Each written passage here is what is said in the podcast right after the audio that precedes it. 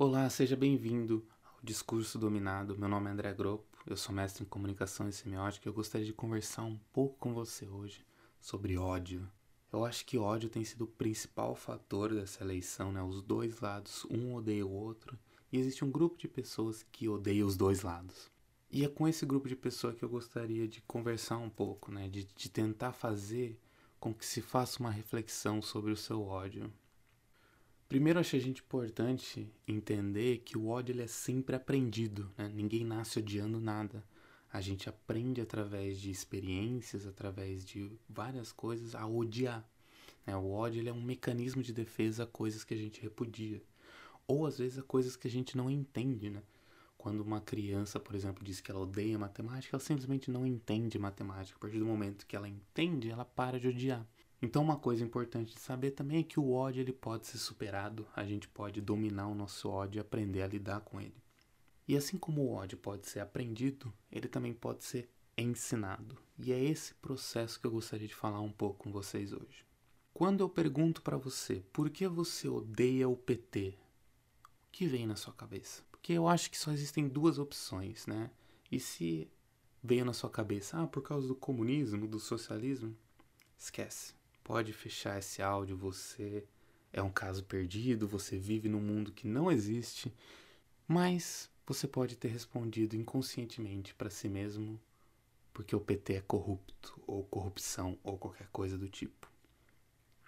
E é sobre esse pensamento do PT é corrupto que eu gostaria de dissecar com você.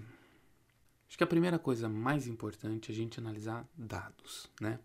Por exemplo, os partidos com mais parlamentares acusados criminalmente. Isso é um indício, né, de que o partido tem atividades ilícitas, pois eles estão sendo acusados criminalmente.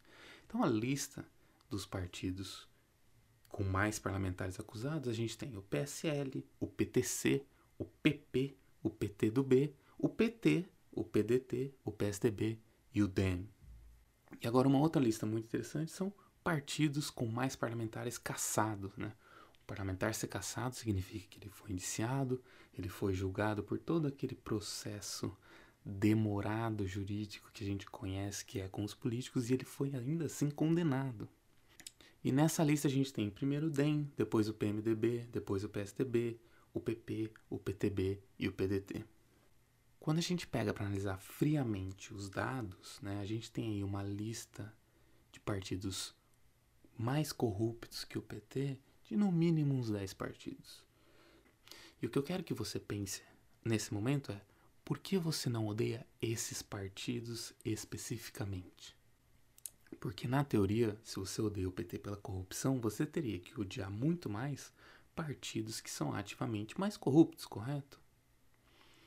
Então por que o seu ódio não está pautado na realidade do Brasil?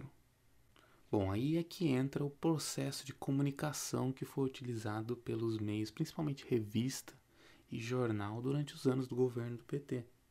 Existiu um esforço absurdo para colocar as palavras PT e corrupção em todas as manchetes possíveis.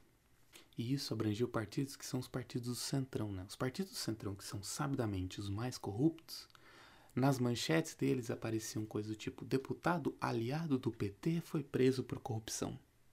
Então, qualquer coisa que eles conseguiam manipular para colocar a palavra PT e corrupção na mesma manchete, ela ia para a mesma manchete. Independente do que tinha na notícia, a manchete precisava ser PT e corrupção. E você vê como esse método foi extremamente eficaz. Hoje a gente tem no imaginário coletivo de que o PT é o grande partido da corrupção mas se você pegar para analisar os grandes escândalos de corrupção, você vai ver que tudo que está inserido tem a ver com o Centrão. O mensalão nada mais é que um esquema de corrupção que começou no governo FHC para a compra de votos de deputados desse Centrão. O Petrolão ou a Lava Jato, se você pega para analisar os dados, o partido mais citado da Lava Jato foi o PP. E o PP não teve nenhuma perda política, pelo contrário, porque se coletivizou a corrupção do PT, né, ao redor do PT, e se individualizou todo tipo de corrupção que não se conseguia ligar ao PT. Você pode ver que você lembra de nomes como Roberto Jefferson ou Jader Barbalho, mas você não lembra que partido essas pessoas estavam nessa época. Porque todo tipo de corrupção fora da, da bolha do PT era de um indivíduo e qualquer tipo de corrupção ao redor era do PT. E para mim um exemplo mais fácil de você notar isso é aquele famoso o PT desviou 242 bilhões da saúde. Né? Se você pega para ir atrás, né, da onde isso surgiu, da onde esse número surgiu, porque todo mundo já ouviu esse número em algum lugar, mas da onde surgiu? Bom, ele surgiu de uma coluna do Reinaldo Azevedo. E essa coluna do Reinaldo Azevedo na Veja a manchete era: de verdade, o PT desviou da saúde 242 bilhões. E isso marca, porra, se você ouve que um governo desvia 240 bilhões da saúde e você não se comove, você está morto por dentro. Mas se você pega para ler duas linhas da matéria, duas linhas, não é ler a matéria inteira, é duas linhas, você vai ver que ele está chamando de desvio de dinheiro o fato de mudar o, orçamento de saúde para saneamento básico ou para outras áreas. O dinheiro não foi para o bolso de ninguém, o dinheiro não foi para um orçamento secreto, o dinheiro foi para o Brasil. E se para você corrupção é realmente tão importante quanto você acha que é, eu acho que você deveria dar uma olhada nos dados de combate à corrupção. Porque a única coisa constante no governo Bolsonaro é a queda do Brasil no ranking de combate à corrupção. Não podemos esquecer que esse governo é o governo do orçamento secreto é o governo de vamos passar a boiada. Eles falam abertamente em corrupção em reunião ministerial. É um nível absurdo. E combate à corrupção é muito importante. E foi por isso que tiraram a Dilma. Eu sei que um processo de 14 anos de alienação é muito difícil de reverter. Eu sei que o ódio enraizado foi muito eficaz.